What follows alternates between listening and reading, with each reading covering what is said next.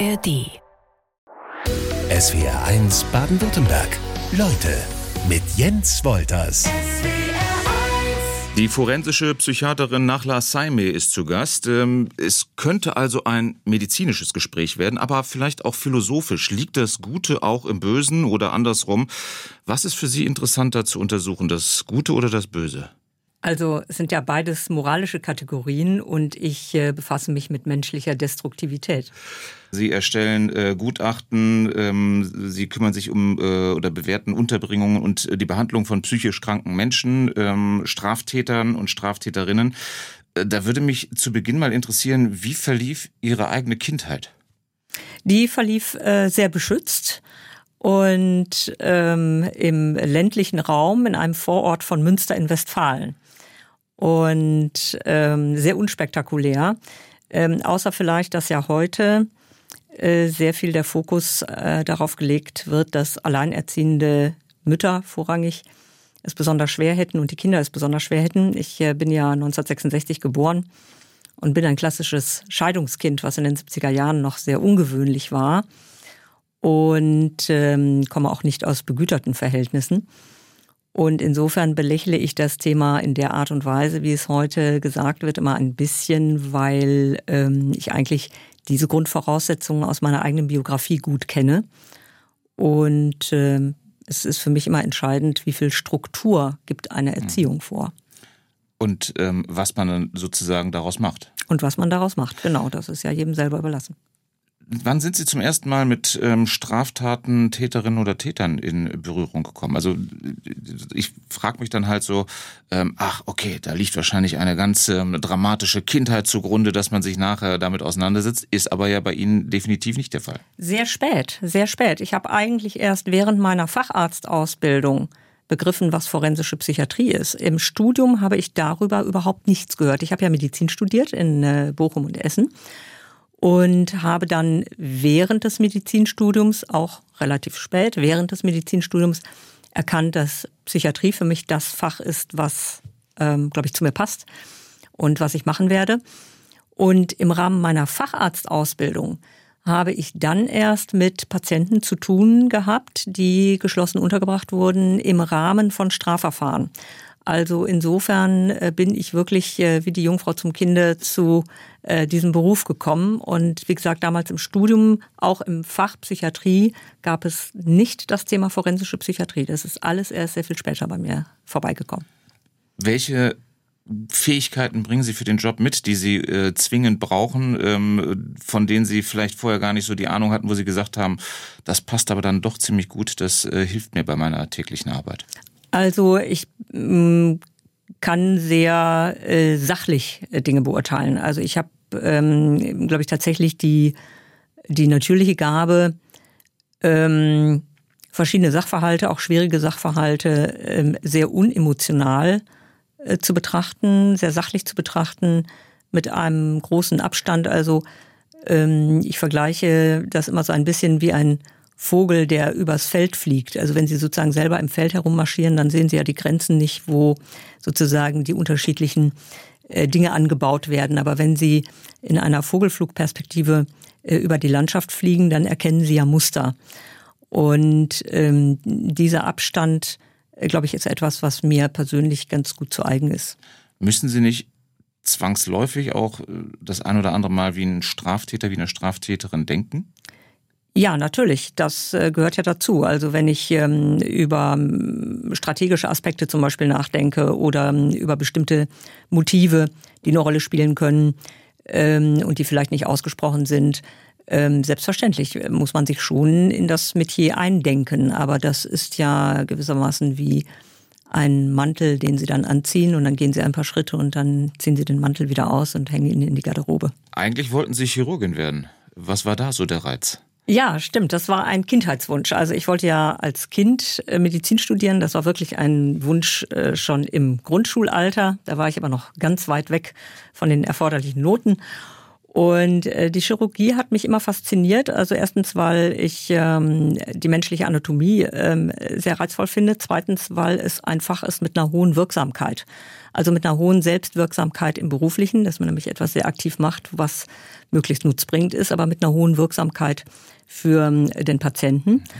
Und ähm, das hat mich, äh, also es hat mich sehr fasziniert. Ich habe auch heute nach wie vor einen ganz großen und hohen Respekt vor guten Chirurgen und ähm, musste dann aber Gott sei Dank sehr früh äh, während des Medizinstudiums, also ich habe mich dann schulisch sehr auf das Studium gewissermaßen vorbereitet und hatte dann das Glück, damals war es ja dann maßgeblich Numerus Clausus basiert, hatte das Glück dann tatsächlich direkt nach dem Abitur auch äh, mit dem Studien anfangen zu können und ähm, habe dann aber sehr schnell gemerkt, in der Tat, dass mir das Handwerkliche nicht liegt. Ähm, also ich kann mit meinen Händen sicherlich ganz gut ein Word-Dokument mit Zehn-Fingersystem schreiben, aber viel anderes kann ich mit meinen Händen nicht anfangen.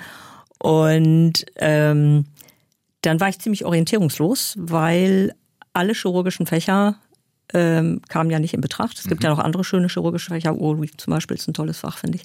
Aber das kam alles nicht in Betracht. Und die nicht chirurgischen Fächer, die fand ich nun doch relativ langweilig. Da konnte ich mich nicht sehen.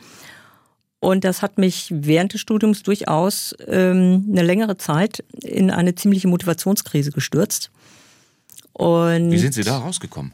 Ja, das war dann wirklich Zufall. Ähm, Im höheren Semester, also ähm, im, im klinischen Studium nach dem ersten Teil der ärztlichen Prüfung, im höheren Semester gab es dann die Pflichtvorlesung Psychiatrie. Und da bin ich ähm, hingegangen mit wirklich allen Vorurteilen, die man sich so denken kann. Also wirklich, ähm, Psychiater sind eigentlich Leute, die ihre eigene Macke irgendwie zum Beruf erklärt haben, die finden sich da alles als sonderbare Leute und da muss man ein bisschen vorsichtig sein und so weiter. Und habe mich auch ziemlich weit hinten in den Hörsaal gesetzt, was ich sonst eigentlich nicht gemacht habe, weil ich dachte, also wenn da irgendein so Spinner kommt, also wohlgemerkt der Psychiater, nicht irgendwie ein Patient oder so, sondern der Psychiater, habe ich gesagt, dann gehst du einfach schnell raus und dann können die da ihren Quatsch alleine machen.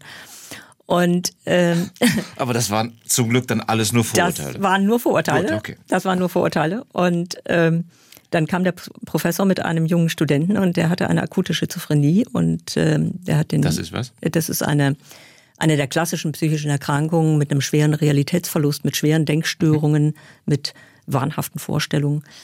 Und das war so faszinierend, aber auch so berührend. Das muss ich sagen, das fand ich so unglaublich was die Psyche für eine Rolle spielt für unser Leben. Wenn man diese Erkrankung hat, in dem Schweregrad, in dem ich da gesehen habe, dann ist das Leben ein anderes und dann ist ihre Lebensplanung eine andere. Und das hat mich so beeindruckt, dass ich gemerkt habe, die Psyche macht den Menschen zu Menschen, das ist mein Fach.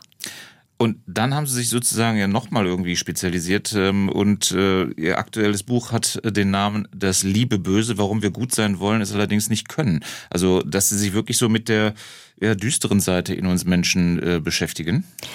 Ja, der Aufhänger für das Buch ist eigentlich, dass ähm, ich ja durchaus häufiger mal, wenn irgendwelche besonderen Kriminalfälle vielleicht aufkippen, irgendwas, was ein bisschen außer der Reihe liegt, äh, Anfragen kriege, journalistische Anfragen kriege, warum tun Menschen sowas oder äh, warum machen Menschen denn so unglaubliche Dinge?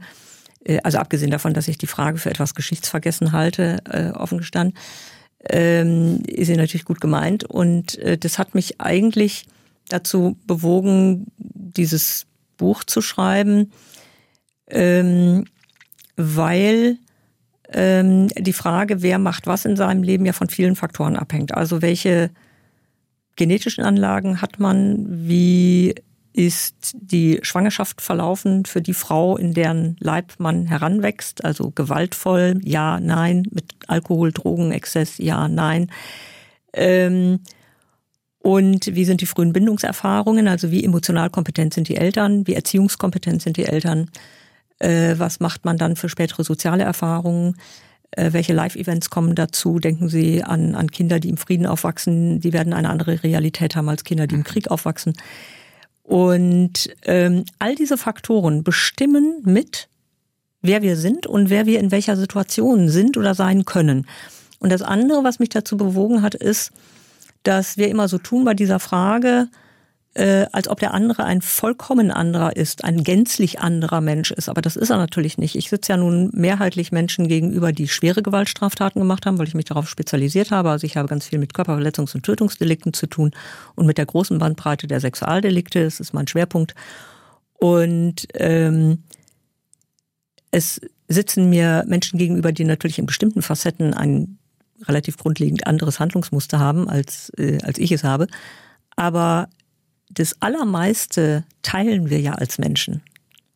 Und äh, insofern finde ich diesen Blick schwierig, jemanden als kategorial anders zu sehen, sondern er ist in bestimmten Facetten dimensional anders. Wie arbeiten Sie als äh, forensische Psychiaterin? Wie kann ich mir das vorstellen? Sie sitzen Straftätern und Straftäterinnen gegenüber. Worauf achten Sie da? Ja, also ich bekomme ja meine Aufträge von den Justizbehörden, also von Staatsanwaltschaften und Gerichten und ähm, suche dann die Probanden. Also für mich sind es ja keine Patienten, obwohl ich ja Ärztin für Psychiatrie bin, aber für mich sind es ja Probanden. Die suche ich auf in äh, Haftanstalten, in der Sicherungsverwahrung äh, oder auch in forensischen Kliniken, wenn es um eben Prognosegutachten geht. Und ähm, ich bekomme die Akten äh, zunächst zugeschickt, die ich sehr genau durcharbeite, damit ich äh, weiß, um was es geht und damit ich entsprechende Hintergrundinformationen zum Fall habe. Und dann ähm, mache ich eben Termine, ein oder mehrere Termine. Wie viel, das hängt immer vom Probanden natürlich ab und vom Komplexitätsgrad ähm, dessen, um was es geht.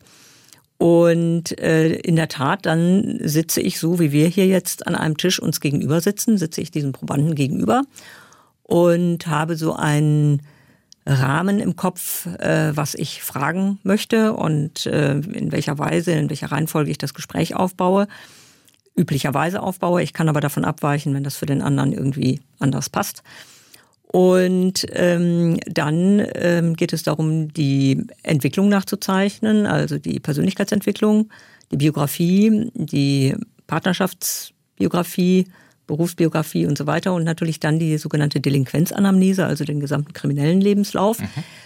Und ähm, bei Sexualstraftaten kommt dann natürlich noch eine sehr ausführliche Sexualanamnese dazu, was man bei anderen Straftaten, die nichts in dem Bereich zu tun haben, dann in der Regel nicht tut, auch aus ethischen Gründen nicht tut, weil es dann da nicht hingehört. Aber ansonsten äh, ist es immer ein sehr ausführliches Gespräch zu Personen und Werdegang und sozialen Beziehungen. Und das, äh, wie gesagt, kann ein Termin mit vier Stunden sein, es können aber auch vier Termine mit vier Stunden sein. Und äh, dann gehe ich in mein Büro und dann fängt meine hauptsächliche Arbeit an, nämlich das Ganze entsprechend auszuwerten und zusammenzuschreiben und unter bestimmten Kriterien, Fachkriterien zu diskutieren. Diese Gesprächsatmosphäre mit einem Probanden, wie kann ich mir die vorstellen? Das ist ja, ist das dann mehr Verhör als Unterhaltung? Nein, das ist kein Verhör. Ich komme ja nicht von der Polizei ähm, und Verhöre sind ja auch gar nicht meine Auftragsarbeit. also weder bei der Schuldfähigkeitsbeurteilung, ja. bei der Schuldfähigkeitsbegutachtung ist es ja so, dass derjenige vor mir sitzt, der eine Straftat begangen haben soll. Das ist meine Arbeitshypothese, weil ohne Straftat werde ich ja gar nicht aktiv. Das heißt, auch wenn mir jemand im Ermittlungsverfahren sagt, ich habe aber was weiß ich meinen Nachbarn nicht erschlagen, es wird aber gegen ihn ermittelt in dieser Sache, dann muss ich im Rahmen des Gutachtens von der Arbeitshypothese ausgehen, derjenige, der vor mir sitzt, soll seinen Nachbarn erschlagen haben. Mhm. Ob das so gewesen ist, ist mir egal für meine Arbeit. Die Arbeitshypothese ist, A hat B umgebracht und dann werde ich gefragt, hat A irgendeine psychische Erkrankung, eine schwere psychische Auffälligkeit, die mit der Tat auch in Zusammenhang zu bringen ist. Und das ist mein, mein Auftrag. Ähm, bei Prognosegutachten ist es eben anders. Da gibt es ein rechtskräftiges Urteil und da gibt es ganz unterschiedliche Haltungen. Der eine sagt, äh, ja, das habe ich so gemacht, wie es im Urteil steht. Der andere sagt, äh, das ist ein Fehlurteil, das habe ich gar nicht gemacht oder ich habe es ganz anders gemacht oder es ist falsch irgendwie. Und äh, da kläre ich die Probanden drüber auf, dass ich von dem rechtskräftigen Urteil ausgehe. Ich kläre die Probanden auch darüber auf, dass ich keine Ermittlungsarbeiten mache, sondern dass es mir darum geht, ein Bild von dieser Persönlichkeit zu zeichnen. Also ich mache gewissermaßen ein Porträt mit Worten äh, unter Einbeziehung der Bedeutung von Straftaten für die eigene Biografie und für das weitere zukünftige Verhalten. Wenn Sie den familiären Hintergrund zum Beispiel abfragen, ähm, da Sie, können Sie ja auch nie sicher sein, ob das ähm, äh, der Wahrheit entspricht, was Ihnen da erzählt wird. Stimmt, da kann man nicht sicher sein. Also häufig ist es tatsächlich so, dass es sich äh, ganz, ganz äh, stringent wie ein roter Faden durch die Akten durchzieht, wo auch alle das Gleiche erhoben haben und wo es auch im Grunde keine Widersprüche gibt und dass sich auch diese Art der, der Kindheit sich auch in der Persönlichkeit ein Stück weit widerspiegelt. Also man sagt, diese Kindheit passt zu der Person, die vor mir sitzt. Es gibt aber natürlich andere, die erzählen irgendwas. Dann erzählen sie aber üblicherweise nie ganz identisch, sondern dann gibt es immer irgendwelche biografischen Abweichungen, wo man schon weiß, das ist ein eher zufälliges Verhalten, äh, zufälliges Verhältnis zur Wahrheit. Und äh, es gibt auch Leute, die sind so schillernd, äh, über die erfahren sie im Grunde gar nichts. Also ich kann mich auch an, Gott sei Dank, einige wenige Probanden erinnern, da kann ich Ihnen nur sagen, dieser Mensch hat vor mir gesessen, aber erfahren habe ich über den im Grunde nichts. Und dann können Sie natürlich auch nur das als Persönlichkeitsbild beschreiben und können zumindest keine günstige Prognose stellen, weil ihnen gewissermaßen jemand überhaupt nicht hinter die Fichte gucken lässt. Mhm. Das ist dann so. Unser SW1 Leutegast nach La Saime äh, wird bei schwierigen Straftaten und den anschließenden Prozessen zu Rate gezogen, um festzustellen, mit wem haben wir es eigentlich bei dem Täter oder der Täterin zu tun. Was bringen oder was müssen diese Menschen für Voraussetzungen eigentlich mitbringen, um eine Gewaltstraftat zu begehen? Ja, das ist eben individuell sehr verschieden. Also wir müssen zunächst mal unterscheiden zwischen Menschen, die eine sogenannte dissoziale Persönlichkeit entwickelt haben, die also relativ früh in ihrem Leben angefangen haben, Straftaten zu begehen. Also das fängt dann an mit Diebstählen zum Beispiel als Kind oder Pkw-Aufbrüchen oder so Joyriding. Also man setzt sich dann in ein aufgeknacktes Auto und fährt dann damit durch die Gegend, bis der Tank leer ist. Mhm. So äh, und dann geht es eben weiter mit Körperverletzungsdelikten, mit äh, Gruppenkriminalität, Gruppeneinbrüche. Ähm, und dann kann es eben auch äh, nachher mit Gewaltdelikten weitergehen. Ähm, also da haben wir sozusagen eine Person, die schon sehr frühzeitig sich nicht an Regeln, Normen hält, die nicht durch die Beziehung von anderen Menschen einzufangen ist, mit anderen Menschen einzufangen ist.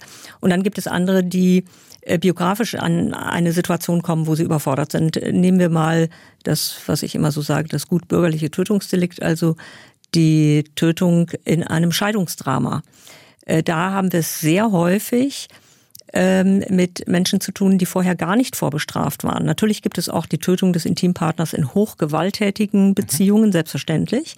Aber äh, diese Art der Tötung kommt eben auch vor in einem, äh, in Anführungsstrichen, bürgerlichen Milieu, äh, wo Leute gar nicht vorbestraft sind, nie wegen Gewalttätigkeiten aufgefallen sind, äh, sondern sie sind äh, überfordert mit der Trennung, sie werden mit der Kränkung nicht fertig, sie werden mit der sozusagen zurückgewiesenen Liebe nicht fertig oder auch mit ihrem frustrierten Besitzanspruch. Das kann es natürlich auch sein. Und das kann so eine Gewalt dann auslösen? Das kann mir. so eine Gewalt auslösen. Also die Frage bei Gewalttaten ist immer, wie impulsiv bin ich, wie schlecht kann ich meine Emotionen kontrollieren, sind Rache und Wut ein Thema? Äh, oder habe ich auch eine Gewaltaffinität? Fühle ich mich von Gewalttätigkeit auch angezogen? Äh, halte ich Gewalt für ein legitimes Mittel? Das sind alles unterschiedliche Faktoren, die eine Rolle spielen, ob jemand gewalttätig wird oder nicht. Gibt es äh, eigentlich eine Entwicklung des Bösen? Also werden die Taten, mit denen Sie sich auseinandersetzen, ähm, sind die skrupelloser geworden? Kann man sowas sagen? Nein, das würde ich persönlich nicht sagen. Ich meine, Tötung ist Tötung und, und äh, Tod ist Tod in dem Falle. Und Sexualstraftaten sind ja auch äh, so alt, wie es die Welt gibt. Äh, das würde ich nicht sagen. Ähm, unser Verhältnis, Gott sei Dank, unser Verhältnis zu Gewalt in der Gesellschaft hat sich in den letzten 30, 40 Jahren fundamental verändert. Das ist aber, glaube ich, eine sehr junge Entwicklung. Ähm, wir nehmen Gewalt stärker negativ wahr. Ähm, daran orientiert sich auch die Gesetzgebung. Auch die gesamte Sexualstraftatsgesetzgebung hat sich, das gesamte Sexualstrafrecht hat sich seit den 90er Jahren zunehmend verschärft. Und das sind Reaktionsweisen gewesen auf spektakuläre, schwere äh, Gewaltstraftaten, äh, die die Gesellschaft aufgerüttelt haben. Also da gehört zum Teil sogar Marc Dutroux in Belgien dazu. Das mhm. müssen gar nicht unbedingt äh, Straftaten in Deutschland gewesen sein, die dann ähm, sozusagen äh, juristische Entwicklungen in Gang setzen. Ähm, und das, was wir jetzt natürlich haben, ist auch eine spezifische Kriminalität, die es vorher nicht gegeben hat. Also denken Sie an die, äh, an die Shitstorms, an die Beleidigungen in, äh, im Bereich Social Media, auch da an die Drohungen. Das heißt, jede Delinquenz hat auch ihr eigenes technisches Medium, aber ich würde sagen, insgesamt ist äh, die Schablone menschlicher Destruktivität eine relativ große Konstante. Ich habe bei Ihnen auch in der Vorbereitung Begriffe gelernt wie Lästigkeitskriminalität oder Verwahrlosungskriminalität. Das heißt also stehlen, pöbeln, bespucken. Was sagt das ähm, äh, aus über uns? Ja, bei der Verwahrlosungskriminalität ähm, beziehe ich das sehr stark äh, ja auf Menschen mit einer ganz chronischen schizophrenen Psychose, die eben auch äh, häufig dann obdachlos sind oder es zu Hause nicht mehr aushalten, also auf der Straße leben und die äh, einfach äh, notorisch äh, ohne Fahrkarte äh, in öffentlichen Verkehrsmitteln fahren, weil dort ist geheizt und dort ist so ein bisschen Bewegung. Man ist nicht alleine und man ist irgendwie gut untergebracht und wird nicht nass. Äh, oder die eben im Supermarkt einfach Lebensmittel klauen oder Zigaretten klauen äh, weil sie kein Geld haben äh, und weil sie auch so wenig Struktur haben, dass sie sich um Finanzen nicht kümmern können. Das wäre eine Verwahrlosungskriminalität im Rahmen einer schweren Erkrankung. Ihre Meinung ist gefragt. Sie äh, erstellen Gutachten, ob ein Mensch mit psychischen Problemen nach einer Straftat zu weiteren in der Lage wäre. Wie bekommen Sie eigentlich nach Ihren Einschätzungen ja, so eine Art äh, Bestätigung Ihrer Arbeit? Äh, kommen da Menschen oder Angehörige später auf Sie zu und sagen, Sie hatten vollkommen recht? Das ist sehr unterschiedlich. Also zunächst mal ist es natürlich so, dass die Arbeit mir selber Freude macht. Das heißt, meine eigene persönliche Gratifikation, wie man das so nennt, liegt in der Arbeit selbst. Aber es gibt, das ist selten, aber es gibt tatsächlich äh, Angehörige, die mir dann schreiben und ähm, die sich bedanken, weil zum Beispiel mit meinem Gutachten jemand dann tatsächlich in die Forensik gekommen ist und endlich behandelt wird. Das äh, trifft vor allen Dingen Angehörige von Menschen, die eben eine Schizophrenie haben, die lange Zeit unbehandelt äh, gewesen ist. Ähm, es gibt äh, andere Fälle, wo ähm, sich Angehörige bedanken, dass ähm, sie ihren Sohn äh, gut beschrieben fanden, das Störungsbild gut beschrieben fanden. Es gibt auch Leute, die von mir begutachtet worden sind und ähm, die sich für die Ausführlichkeit des Gutachtens bedanken und die ähm, sich für die Mühewaltung bedanken, dass, dass ich sie so beschrieben habe, wie sie sich selber im Grunde sehen oder was sie für sich erkannt haben. Ähm, das ist sehr unterschiedlich, aber es gibt natürlich auch Leute, äh, die äh, nehmen sich einen Anwalt und sagen, das ist ja eine absolute Unverschämtheit, was sie geschrieben hat. Äh, also es gibt natürlich auch Leute, die sich selber in einer ganz anderen Weise wahrnehmen. Das sind mehrfach, das sind vor allen Dingen Leute mit einem ganz hohen Psychopathie-Score, die sehen sich in der Regel selber gänzlich anders. Und solche Nachwirkungen, die ziehen sich dann über einen längeren Zeitraum, dass man mit Anwälten streitet? Das äh, kommt Gott sei Dank nicht so häufig vor, aber das kann durchaus sein, ja. Und Sie bekommen auch Zustimmung von denen, äh, wo Sie, sage ich mal, ein, äh, ein Gutachten erstellt haben, was sich jetzt nicht so äh, ganz leicht liest und nicht positiv unbedingt ist. Ja, das sind für mich eigentlich dann sozusagen die schönsten Momente in dem Sinne, dass wenn jemand sagt, ähm, ich habe das Gutachten ausführlich gelesen, ähm, da steht vieles drin, was für mich auch irgendwie hart ist oder was auch für mich unschön ist, mich damit auseinanderzusetzen. Aber ähm, ich kann mich in dem Gutachten absolut wiederfinden. Ich fühle mich vollkommen richtig beschrieben, auch mit allen Problemen und allen Schwierigkeiten, die ich habe. Das Gutachten trifft auf mich zu. Ähm, und dann, glaube ich, kann ich sagen, dann war es eine ziemlich gute Arbeit, weil wenn jemand selber sagt, eigentlich ist es nicht schön, was ich über mich lese, aber es stimmt, dann, ähm, glaube ich, äh, war das eine integre Arbeit. Sie haben damit natürlich auch eine enorme Verantwortung den Menschen gegenüber. Sie können damit ähm, Leben entscheidend verändern. Also die Verantwortung ist in dem Beruf natürlich groß, aber die Verantwortung ist in dem Beruf ja nicht größer als jemand, der ähm, irgendwie eine A360 fliegt. Also ähm, Piloten, Busfahrer, Straßenbahnfahrer, äh, Kranführer haben eine immense Verantwortung. Ja, wenn wenn sie bei einem Kran die Schwerlast irgendwie auf ihre Bauarbeiterkollegen niederplumpsen lassen, dann haben die auch ein anderes Leben, vor allen Dingen die Familien. Also Verantwortung ist etwas, was mir wichtig ist. Das haben wir alle im Leben für alles, was wir tun. Und ich glaube, dass eher die Lebenszufriedenheit wächst mit dem Grad der Verantwortung, die man hat. Und dass es eigentlich, ähm, eigentlich sind es eher die unglücklichen Menschen, die nichts gefunden haben, wofür sie selbst Verantwortung übernehmen können.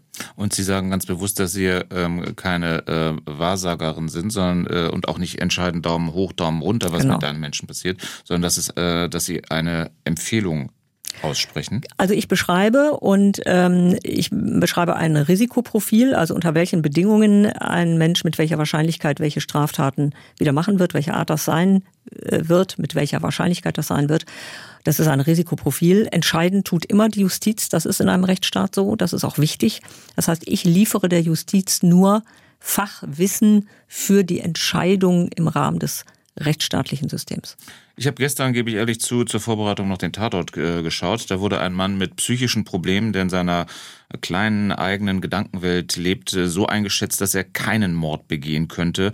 Äh, dann hat er allerdings doch einen begangen ähm, und auch noch einen äh, Selbstmord. Ähm, eine Fehleinschätzung ist Ihnen dann auch schon mal äh, unterlaufen?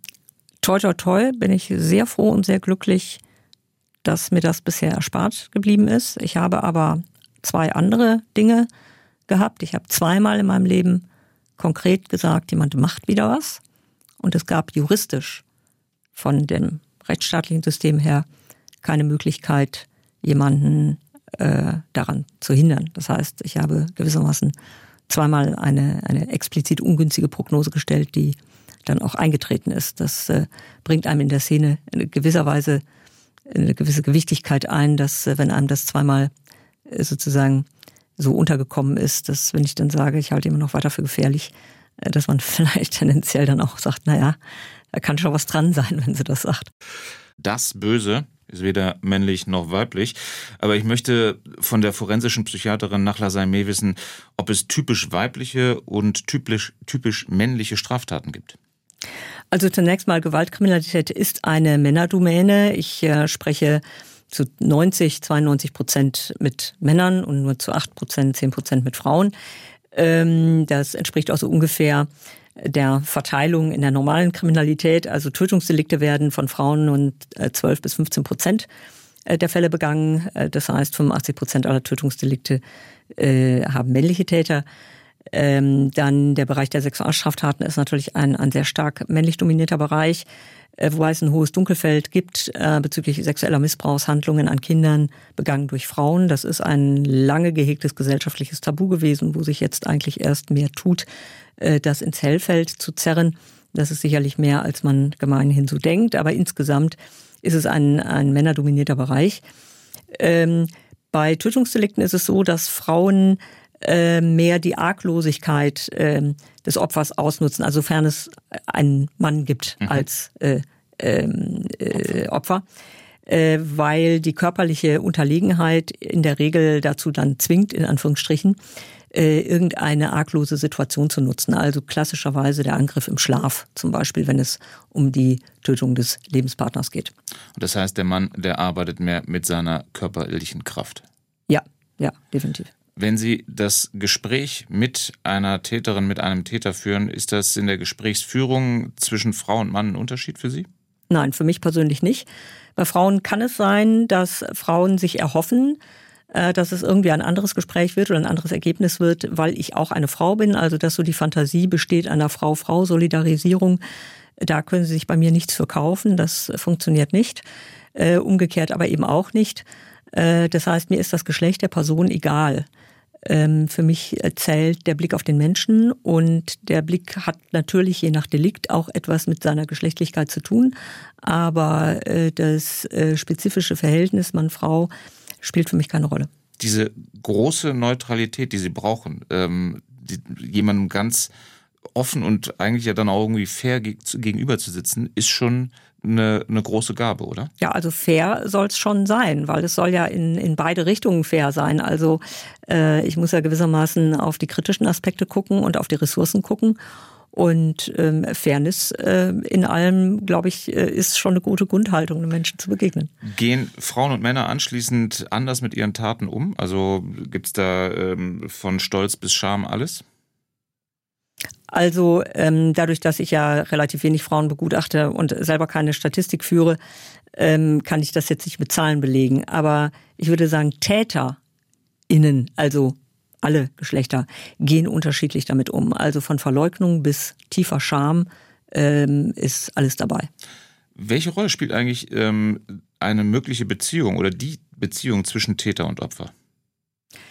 Viele Gewaltstraftaten sind äh, soziale Nachwelttaten, also ähm, der ganze Bereich der häuslichen Kriminalität. Ähm, viele sexuelle Übergriffe an Kindern finden im häuslichen Milieu statt oder im sozialen Nahfeld, also nicht unbedingt durch die Eltern, sondern dann auch, was weiß ich, der gute Familienfreund oder sowas oder der Patenonkel.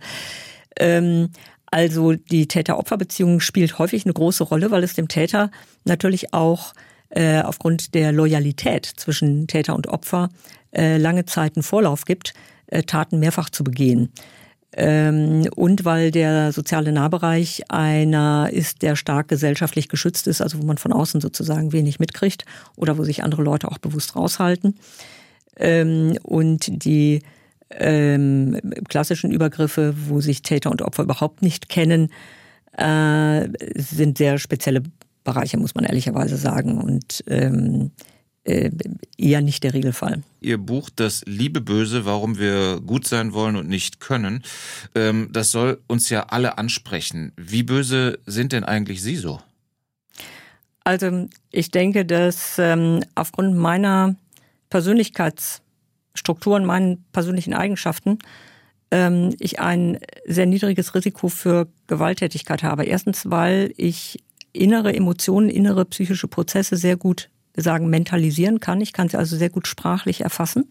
Das heißt, ich kann sehr nah an meinem Emotionshaushalt sein und kann den für mich sozusagen strukturieren und kognitiv zugänglich machen und kann das mit mir besprechen oder könnte es auch potenziell mit anderen besprechen. Das ist das eine. Das zweite ist, ich bin nicht impulsiv. Ähm, ich habe keine Faszination für Gewalt. Ähm, ich habe auch kein Denkmuster, das Gewalt für eine gute Lösung hält. Ähm, und ich bin nicht besonders kränkbar. Ich bin nicht hochabnorm kränkbar. Das sind schon mal ganz wesentliche Eigenschaften, die mein persönliches Risiko, gewalttätig zu werden, äh, ziemlich weit in die Richtung äh, der fehlenden Gewalttätigkeit schieben. Und dann gibt es noch grundsätzliche weltanschauliche Dinge, wie man sozusagen auf Leben und Tod guckt, äh, die vielleicht auch nochmal eine Rolle spielen. Aber zunächst mal ist es was Persönlichkeitsstrukturelles, wo ich sage, dass ähm, das gebe ich offensichtlich als Person nicht so richtig her. Jeder kann ein Mörder oder eine Mörderin werden. Stimmt der Satz so? Nein, der Satz stimmt so natürlich nicht. Also Sie können natürlich solche komplexen Dinge nicht äh, komplett in einen Buchtitel packen, ähm, sondern der Buchtitel zielt eigentlich auf etwas anderes, auch wenn das sehr verkürzt ist, nämlich, dass wir Menschen, wir alle, an ganz unterschiedliche Punkte in unserem Leben ankommen können, wo wir mit unseren unterschiedlichen Ressourcen, Stichwort Rucksack-Metapher, eben dann in einer Weise handeln, wie wir es vorher nicht gedacht hätten. Das heißt, jemand, der zum Beispiel im Wahn, ähm, im Vergiftungswahn seine Mutter erschlägt, macht das, weil er eine Schizophrenie hat. Und wenn er diese Schizophrenie nicht gehabt hätte, hätte er die Mutter nicht erschlagen, weil es diesen Vergiftungswahn nicht gegeben mhm. hätte. Ähm, jemand, der ähm, äh, seine Frau ähm, ersticht im Scheidungsdrama, hätte wahrscheinlich zwei, drei Jahre vorher nicht gedacht, dass er das je tun würde, sondern er kommt im Rahmen einer bestimmten Lebenssituation in eine emotionale Krise, die ihn persönlich in irgendeiner Weise überfordert und die ein, ein Match ergibt mit seiner Persönlichkeitsstruktur und er dann ähm, sozusagen in eine Situation kommt, ähm, wo er so reagiert. Ähm, das heißt, wir alle haben unterschiedliche Vulnerabilitäten oder auch eben Widerstandsfähigkeiten. Also wir sprechen ja von Resilienz. Und äh, dieses Wechselspiel zusammen mit Widrigkeiten und glücklichen Fügungen im Leben ähm, bestimmen letzten Endes unseren Lebenslauf und wir entscheiden uns natürlich ein Stück weit auch immer dafür, wie wir mit unseren eigenen Schwächen äh, umgehen und ob wir äh, daran arbeiten wollen oder nicht. Jetzt könnte es gefährlich werden für mich. Jetzt haben wir uns auch schon fast über zwei Stunden kennengelernt. Gut, äh, ich habe mehr Fragen gestellt als Sie. Ähm, wie viel Gewaltpotenzial würden Sie mir zuschreiben? Ich bin äh, Polizistensohn, das vielleicht äh, zur, zum Hintergrund. Würde das eine Rolle spielen? Die Frage ist unsinnig, weil Sie müssen ja bedenken, ich hätte schon gesagt, ähm, ein Gutachten dauert zwischen 10 und 16 Stunden und ähm, würde dann ja sehr strukturiert Fragen stellen zu Ihrer Biografie, zu Ihren prägenden Erfahrungen zu den ähm, Werte- und Normensystemen, mhm. in denen sie groß geworden sind und wie sich diese auf ihr eigenes Leben übertragen haben. Und äh, dann müsste ich mir besondere Bereiche angucken, also zum Beispiel, ob sie in irgendeiner Weise besonders narzisstisch sind und ob das ähm, ein Potenzial wäre, im Rahmen einer sagen wir mal, Krise, dass sie da gewalttätig würden oder nicht. Das heißt, ich müsste mir bestimmte Aspekte raussuchen. Ähm, also insofern ähm, ist das äh, eine Frage, die sich mir nicht stellt. Und sie stellt sich mir auch nicht, weil wir hier sitzen in diesem Gespräch und Sie sind einfach kein Gutachtenproband von mir. Deswegen muss ich sagen, interessiert mich die Frage auch ausgesprochen marginal. Das finde ich auch sehr angenehm. Ähm, Sie sagen, Auslöser können äh, die urmenschlichen Motive sein, Eifersucht, Neid, Habgier, Konkurrenzgefühle, Rache. Warum sind wir da so ähm, äh, angreifbar in diesen Punkten? Ja, das ist, glaube ich, eine ganz tiefe Frage. Und da diese Frage oder diese Antwort liegt nicht mehr im Spielfeld der forensischen Psychiatrie, sondern diese Antwort liegt nach meinem Befürhalten eher im Bereich der Philosophie ähm, oder der existenziellen Betrachtung des Menschseins. Wir alle sind im Grunde ja angewiesen auf Liebe und geliebt werden. Und das tiefste Bedürfnis des Menschen, würde ich sagen, das tiefste Bedürfnis des Menschen ist, geliebt werden zu wollen. Und wir alle haben unterschiedliche Ressourcen, damit umzugehen, dass wir mit dem Moment, wo die Nabelschnur getrennt wird, wir getrennte Wesen in dieser Welt sind und dass wir gewissermaßen mit unserem Leben einer Art existenziellem Trennungsschmerz unterworfen sind aus dem heraus wir etwas Gutes, Konstruktives und etwas Produktives machen können, aber aus diesem selben Schmerz heraus können wir auch den Weg in die maximale Destruktivität gehen. Thomas Braun aus Heidelberg hat geschrieben, er war selber 14 Jahre lang Krankenpfleger in einer psychiatrischen Klinik, unter anderem fünf Jahre auf der geschlossenen Aufnahmestation, wo Menschen wegen Fremd- und Eigengefährdung gesetzlich untergebracht wurden. Und er beschreibt die Zustände damals, vor 20 Jahren so. Die meisten Patienten waren äh, eher eigengefährdet und sehr sensibel. Die meisten Verrückten waren eher deren Angehörige, die draußen frei rumliefen. Heute, beschreibt er es so, immer häufiger bekomme ich mit, auch leider in meinem Nachbarschaftsumfeld, dass Patienten, die brutal fremdgefährdet, äh, gefährdend waren, nach kurzer Zeit in der Forensik mal auf Probe in An- und Abführung Ausgang bekommen und rückfällig werden. Wie ist Ihre Meinung dazu, möchte er wissen, werden die Gutachter weicher in ihren Beurteilungen? Also vielen Dank für diese schöne Rückmeldung. Da gibt es ein, ein ganzes Potpourri von ähm, richtig beschriebenen Problemen. Das eine ist, dass heute ähm, Menschen mit einer akuten schizophrenen Psychose ähm, nicht mehr so lange in der Allgemeinpsychiatrie wegen Eigen- oder Fremdgefährdung untergebracht werden, wie äh, das offenbar noch in der Zeit äh, der Fall war, als ähm, der Braun tätig war.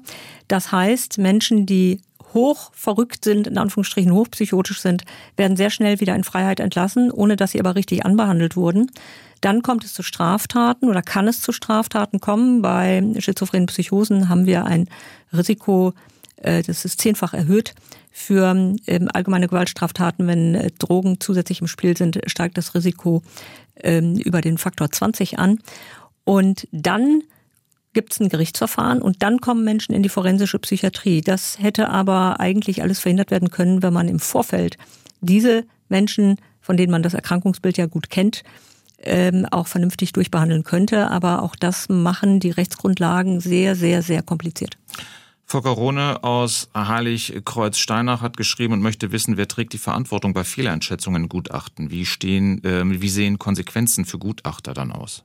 und Gutachterinnen. Wenn Sie einen äh, Fehler aus Fahrlässigkeit begehen, also wenn Sie grob fahrlässig handeln, wenn es äh, nicht entsprechend State of the Art ist, also nicht entsprechend der fachlichen Standards, dann sind Sie dafür natürlich haftbar zu machen. Wenn Sie ein Gutachten nach den entsprechenden fachlichen Standards machen und dieses auch entsprechenden anderen Fremdbegutachtungen, Obergutachten standhält, ähm, dann natürlich nicht. Aber man muss auch sagen, ein Gutachten ist eben keine Wahrsagerei. Das heißt, Sie können in einem Gutachten nicht den Satz schreiben, Herr oder Frau Müller-Lüdenscheid wird auf gar keinen Fall mehr eine Straftat begehen. Oder Herr oder Frau Müller-Lüdenscheid wird keine Vergewaltigung mehr begehen. Das können Sie nicht machen. Ähm, dann ist das eine Anmaßung, wo man auch sagen muss, dann hat der Gutachter möglicherweise ja auch seinen eigenen Job nicht verstanden, sondern Sie müssen ein Profil, ein Risikoprofil erstellen und mehr können sie auch gar nicht tun. Eine Mutter von vier Kindern hat sich gemeldet, meine Söhne haben äh, eine ausgeprägte Libido und werden sehr schnell aggressiv. Inwieweit hängen Sexualität und Gewalt zusammen? Wie kann ich den Drang meines jüngeren Sohnes eindämmen, ablenken und eventuell in eine andere Richtung sublimieren? Mir persönlich ist es sehr unangenehm, zumal ich selber genau gegenteilig gestrickt bin. Das ist definitiv ein, ähm, eine Frage, die nicht in mein Fachgebiet fällt, weil ich bin nicht Kinder- und Jugendpsychiaterin.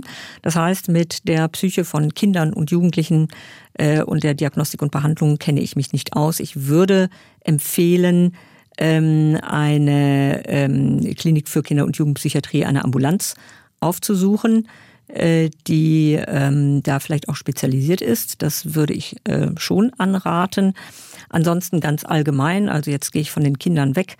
Ähm, allgemein ist es so, dass im männlichen Gehirn äh, Aggressivität und Sexualität enger verschaltet sind als im weiblichen Gehirn. Roland aus Mannheim ähm, hat geschrieben und folgende These aufgestellt, ist es nicht auch eine Selbstbestätigung, vermeintlich geheilte Verurteilte zu entlassen, nur weil das gut fürs eigene Ego des Gutachters ist? Ähm, das ist, glaube ich, ein Missverständnis.